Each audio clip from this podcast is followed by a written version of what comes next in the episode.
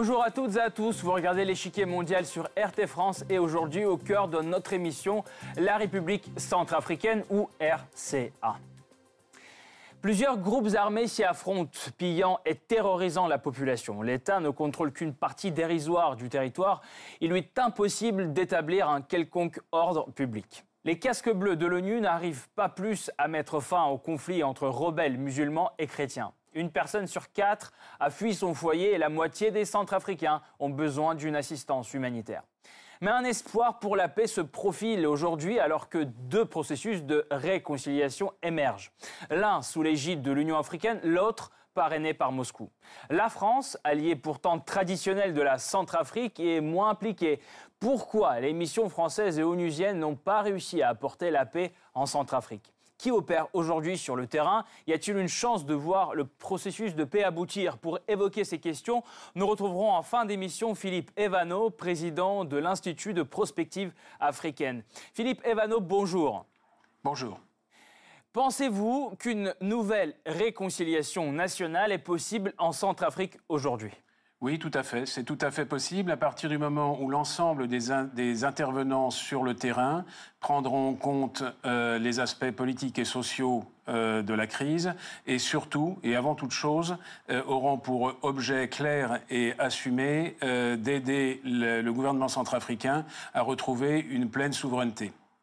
Merci beaucoup. On approfondira tout à l'heure ensemble. L'heure est donc aujourd'hui à l'espoir et le 28 août, la capitale soudanaise de Khartoum accueillait les dirigeants des partis au conflit centrafricain. Cette rencontre, parrainée par la Russie, aboutit à une déclaration d'entente. Les partis au conflit décident de créer un cadre commun d'action qualifié de rassemblement centrafricain avec trois buts définis.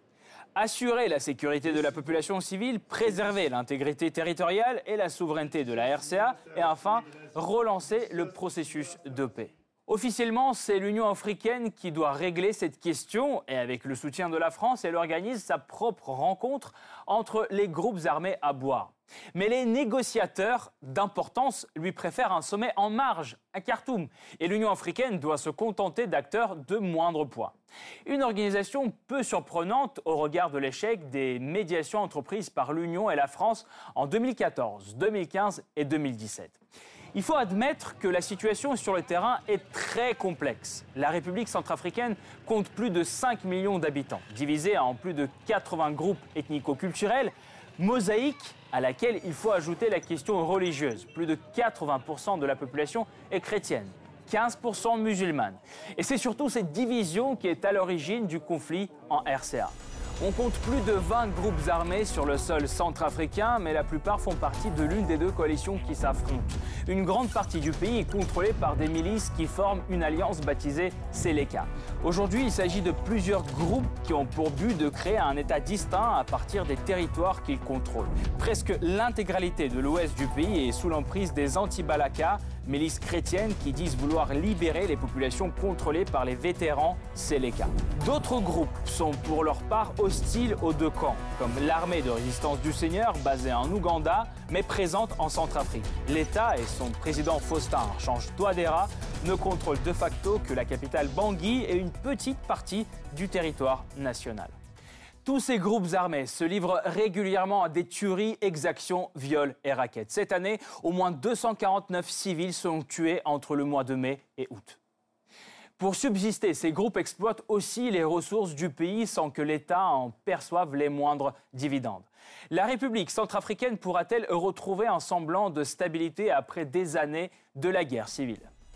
La crise centrafricaine trouve ses origines dans un coup d'État celui que le général François Bozizé mène en 2003 contre le président Ange-Félix Patassé. Bozizé prend alors les rênes du pays, mais fait face immédiatement à une rébellion armée conduite par l'UFDR, l'Union des forces démocratiques pour le rassemblement, une milice conduite par le général Michel Djotodia. Durant les trois années suivantes, l'UFDR se voit renforcée par d'autres groupes rebelles et progresse vers Bangui, la capitale. La France choisit d'intervenir en 2006 effectuant des frappes aériennes contre les positions des rebelles et freinant leur progression. En 2007, le gouvernement et l'UFDR signent un accord de paix qui aboutit rapidement à une réconciliation nationale en 2008. Cet accord prévoit de nouvelles élections parlementaires et présidentielle dès 2010, ainsi que l'intégration des rebelles dans le gouvernement et l'armée centrafricaine. En réalité, beaucoup d'entre eux n'ont pas rendu les armes et continuent de contrôler de grandes régions du pays. Le 23 janvier 2011, François Bozizé est réélu président, mais pas pour longtemps. En 2012, une partie des groupes rebelles, dont l'UFDR, accuse le gouvernement de ne pas respecter les accords de paix et forme une coalition, la Zeleka. Cette dernière, composée d'ethnies musulmanes, remporte victoire après victoire et le 24 mars 2013 s'empare de Bangui. Bozizé s'enfuit alors au Cameroun et Michel Djotodia, leader de l'UFDR, devient président. Cependant, ironie du sort, le premier président musulman du pays échoue à contrôler ses milices. Ces dernières commencent à terroriser la population chrétienne. En novembre 2013, la Zeleka est dissoute, mais ses membres continuent à commettre de nombreuses exactions contre les populations. Pour se défendre d'abord, les chrétiens forment leur propre milice, les anti-Balaka. Mais bientôt, elles prennent pour cible les populations musulmanes sans aucun discernement.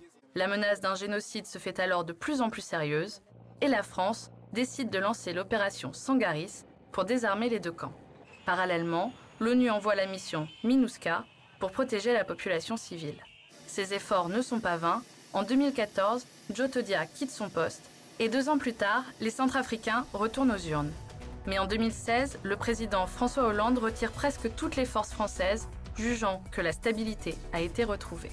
Néanmoins, l'incapacité du gouvernement à contrôler son territoire et la guerre incessante entre l'ex-Zeleka et les anti-Balaka montrent que des problèmes sécuritaires demeurent. Les casques bleus de la MINUSCA sont toujours sur place en Centrafrique. Mais comment expliquer que cet engagement international ne suffise pas? Forte de 12 870 hommes sur le terrain, la mission onusienne a pour principal objectif de protéger les civils. De par sa mission, elle n'est pas en mesure de mettre fin au conflit quotidien entre les milices dans tout le pays. En outre, la MINUSCA est aujourd'hui largement discréditée par diverses accusations émanant de la population civile collusion avec les milices, exploitation sauvage des richesses du sous-sol et abus sexuels, y compris sur des mineurs. Suite à ces accusations, l'ONU, qui tarde à intervenir, perd encore de sa crédibilité auprès de la population. Des accusations d'abus sexuels planent d'ailleurs aussi sur la mission française. Si à ce jour, cette question n'est pas tout à fait éclaircie, Sangaris a néanmoins quitté un pays en pleine réconciliation et doté d'un président fraîchement élu. Pourquoi donc la paix instaurée avec l'aide de Paris n'a-t-elle pas duré Selon les autorités locales, la France s'est retirée trop vite de Centrafrique. Sangaris se retire beaucoup trop tôt. Nos forces de sécurité ne sont pas en mesure de prendre le relais. Les forces onusiennes sont de plus en plus débordées dans leur rôle de pompiers. La mission française avait été pourtant conçue pour être de courte durée, et ce d'autant plus que Paris avait besoin de ressources pour une autre opération antiterroriste, Barkhane, dans la région du Sahel. Mais qui est alors venu combler le vide créé par la France? La Chine et la Russie. Pékin multiplie en effet les contacts commerciaux avec Bangui. Plusieurs sociétés chinoises sont implantées en Centrafrique. Parmi elles, Wickwood, un important acteur du marché du bois, principale source d'exportation du pays. La Chine multiplie également les gestes de bonne volonté, dons d'équipements, construction d'infrastructures, annulation de dettes. Quant à Moscou, le début de sa coopération avec Bangui ne date que de 2017. En octobre, le président Touadéra rencontre le chef de la diplomatie russe, Sergei Lavrov. Deux mois plus tard, la Russie obtient l'aval du Conseil de sécurité de l'ONU pour livrer des armes à l'armée centrafricaine malgré l'embargo. 175 conseillers militaires russes se trouvent aujourd'hui dans le pays pour former l'armée nationale. Pour sceller cette alliance, un accord de coopération militaire est même signé entre les deux pays en août 2018. Mais d'où vient cet intérêt soudain pour un pays qui n'a jamais eu de contact étroit avec Moscou? C'est que la diplomatie russe affirme être en train d'étudier les possibilités d'exploitation d'un sous-sol qui regorge de ressources. Aujourd'hui, on compte déjà quatre sites pétroliers prometteurs, au moins un gisement d'uranium avec des réserves de 20 000 tonnes.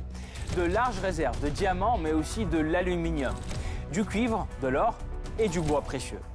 Le potentiel est énorme, mais comment l'exploiter dans un pays en proie au chaos? Est-il possible de rétablir aujourd'hui l'autorité de l'État en Centrafrique? Le processus de paix aboutira-t-il un jour?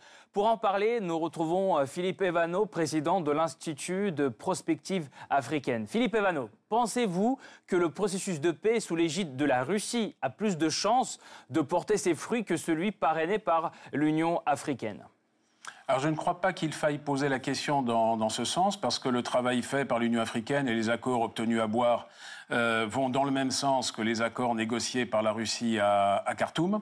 Euh, le travail de l'Union africaine et de la Russie est, complémentaire, euh, même s'il est évident, et tout le monde le constate, que la Russie, a beaucoup plus de prise sur le terrain que l'Union africaine, ce qui est quelque part un peu paradoxal, mais ce qui semble être la réalité. Et euh, pourquoi, euh, selon vous, les principaux groupes rebelles ont-ils justement choisi Moscou en tant que médiateur et non l'Union africaine et leurs alliés historiques, euh, la France par exemple? Alors, il y, a, deux aspects en fait. Il y a l'aspect euh, économique. Les, principaux groupes rebelles contrôlent des ressources minières et euh, recherchent un pays qui puisse garantir euh, les intérêts globalement à la fois du pays et des groupes qu'ils représentent et des populations qu'ils représentent. Donc, semble-t-il, ils ont considéré que la Russie, qui est une grande puissance minière, était plus amène que d'autres de réaliser cet aspect-là des négociations. Euh, ça, c'est un premier aspect. Le deuxième aspect, je pense que c'est une conséquence euh, de la guerre en, Syrie, euh, où tous les observateurs impartiaux ont pu constater la qualité du travail qui a, été fait de la part des, Russes, qui, d'ailleurs ont créé, semble-t-il, une sorte de procédure de négociation avec les groupes radicaux, et que cette capacité de négociation, qui a été démontrée à, Alep, qui a été démontrée à, à Dera, qui a été démontrée dans la Ghouta orientale, et qui se passe actuellement à, Idlib a été observé par la terre entière et que les groupes rebelles centrafricains eux-mêmes se sont dit qu'il y avait là une possibilité de négocier en confiance. Je pense que c'est la force aujourd'hui de la présence russe en Centrafrique euh, et que c'est quelque chose qui a été pris en compte. Et comment se fait-il que la France a délaissé la protection d'un territoire si riche où se trouvent de nombreux intérêts économiques euh, français? Euh, alors ça, remonte assez loin, puisque ça remonte au moment où l'ambassadeur de France, pour des raisons idéologiques, euh, oblige le colonel Mention à quitter le pays. Donc c'est la fin de, de euh, c'est 80, vers 99 si je ne me trompe, ou un peu plus tard. Enfin, je ne suis pas absolument certain de la date, mais en tout cas, à partir du moment où Mention, qui était celui qui organisait la consolidation d'un pouvoir qui avait toujours été très faible depuis l'assassinat de Boganda, à partir du moment où il s'en va, c'est le très rapide euh, du, pays. Euh, et à partir de là, euh, la, politique française est devenue de plus en plus erratique, surtout à partir de l'accession d'Alain Juppé au ministère des Affaires étrangères, qui avait à cœur de détruire la coopération française. Donc on a eu une ultime bataille entre les africanistes et les Africains comme Jacques Faucard et Juppé, qui s'est terminée par la mort de Faucard en 97. Et depuis, c'est on peut le dire, l'absence de cohérence ou le fait que perpétuellement, dans la politique française, il y a plusieurs camps qui s'affrontent, et notamment, on l'a vu en Centrafrique. Monsieur Evano, au début euh, de ce programme, vous avez dit que pour que ce processus de paix puisse aboutir, il faut tenir compte euh, des intérêts de toutes les parties.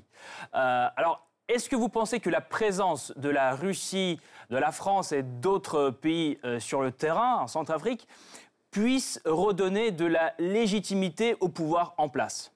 Et comment? Oui, bien sûr. Oui, bien sûr. Si on pouvait arriver, évidemment, euh, à ce qui n'est pas d'antagonisme, mais plutôt euh, convergence des différentes forces, on arriverait à des résultats certainement extrêmement rapides et, euh, tout, à fait, tout à fait probants. D'accord. Merci beaucoup pour cette analyse. Je rappelle, c'était Philippe Evano, président de l'Institut de prospective africaine, avec son analyse ici. Merci beaucoup. Cette partie-là n'est pas encore terminée. La semaine prochaine, une nouvelle partie vous attend avec d'autres pions sur l'échiquier mondial. À bientôt sur RT France.